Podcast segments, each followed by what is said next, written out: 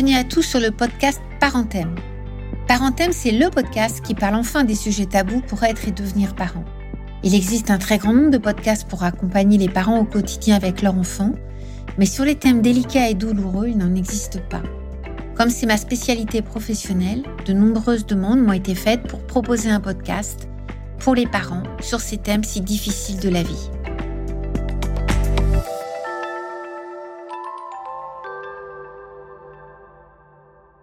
Bienvenue à tous pour ce nouveau podcast consacré à la consolation avec aujourd'hui la question de l'importance de savoir se consoler pour consoler notre enfant. Nous avons vu à quel point il est important pour un parent de pouvoir consoler son enfant. C'est absolument vital psychiquement. Mais nous avons aussi insisté que pour cela, il est fondamental que le parent puisse être disponible psychiquement pour son enfant. Et là, c'est tout à fait une autre affaire. Être parent, c'est une merveilleuse aventure, mais c'est pas toujours très simple, les parents le savent, parce que la vie est faite de très belles expériences, de moments de bonheur incroyables, mais certaines fois, il y a des choses difficiles, des choses qui sont liées au travail, des choses qui sont liées au contexte social, économique, géopolitique, des choses qui peuvent être liées à des drames, des maladies, des accidents, des deuils, des problèmes financiers. Enfin, les situations sont absolument innombrables qui viennent nous rappeler que la vie est aussi faite d'épreuves et qu'être parent, c'est aussi savoir transmettre à nos enfants les ressources pour faire face aux difficultés de la vie si jamais un jour il y est exposé. Quand on est parent, notre enfant nous renvoie au quotidien des expressions, des attitudes, certaines fois également des éléments physiques qui nous rappellent l'enfant qu'on a été. Il est assez fréquent dans des familles d'entendre, en particulier les grands-parents, dire à un enfant Oh là là, t'es bien comme ton père, t'es bien comme ta mère, ta mère, quand elle avait ton âge, elle faisait ceci, ton père, il faisait cela. Qu'est-ce que tu peux ressembler à ton père? Qu'est-ce que tu peux ressembler à ta mère Et un tas d'autres propos qui visent à la fois à valoriser l'enfant et à créer de façon inconsciente une forme d'affiliation qui vient s'ajouter à la filiation. Autrement dit, une forme d'alliance entre le grand-parent, le parent, l'enfant, qui vient s'ajouter à la filiation administrative que nous fixe l'état civil. Alors pour les parents qui ont eu la chance d'avoir une belle enfance, une vie joyeuse, des parents aimants, bien traitants, aucune difficulté particulière dans leur vie, c'est absolument formidable parce que quand leur enfant est en souffrance, ils sont totalement disponibles ou relativement beaucoup plus disponibles que des parents qui, eux, ont une vie et une enfance plus fracassées, beaucoup plus douloureuses, avec des épreuves qui certaines fois ont été épouvantables. Pourquoi c'est plus difficile? Parce que lorsque l'on est parent et que l'on voit son enfant souffrir, indirectement, notre enfant fait à notre insu et à son insu une forme d'écho à notre propre souffrance.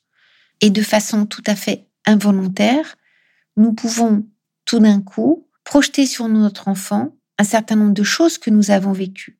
Par exemple, si nous avons eu un parent très rude, très exigeant, que notre enfant pleure, a besoin d'être consolé, il est assez fréquent que le parent se mette à ce moment-là à réagir comme son propre parent avait réagi, en disant à son enfant arrête de pleurer, tu serres les dents, ça va aller, tu n'es pas une mauviette, et à ne pas du tout être présent pour lui, pour le rassurer et le protéger.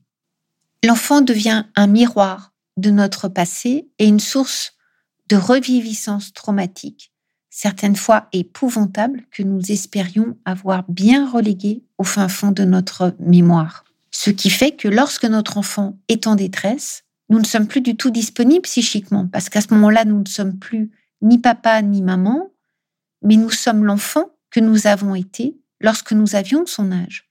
Et nous ne sommes plus du tout en capacité de le consoler, parce que la première des urgences, c'est de nous consoler nous-mêmes, notre part d'enfance, avant de parvenir à pouvoir consoler notre enfant.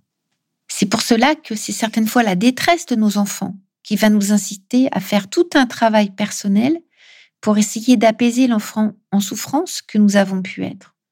Autrement dit, la consolation, elle se travaille de génération en génération et elle se travaille en quelque sorte tout au long de notre vie. Il est toujours temps de la travailler si on sent que tout d'un coup, on n'est pas disponible pour notre enfant et que l'on projette sur lui des choses où le pauvre, il n'y est absolument pour rien, pour être disponible psychiquement pour nos enfants, parvenir à les consoler, c'est vraiment important que l'on puisse s'autoriser aussi à consoler l'enfant que l'on a été. Là, il y a un tas de façons de faire. Certaines fois, on prend une photo de nous quand on était enfant, on se parle, on se dit les choses, on peut se dire qu'on est très fier d'avoir dépassé les épreuves. Des fois, on peut dire la colère qu'on a eue à travers ce petit garçon, cette petite fille que l'on a été. On peut lui parler. On peut aussi certaines fois lui écrire. Pour chacun, c'est différent. L'objectif, il est toujours le même. Mettre des mots pour pouvoir faire un récit de cette vie qui certaines fois a été hautement traumatique et que de ce récit de vie, on puisse arriver à apprivoiser les souffrances pour éviter de faire porter aux générations suivantes le poids de celles-ci et pouvoir rester disponible pour nos enfants. Parenthème, un podcast conçu par vous et pour vous. À tout bientôt.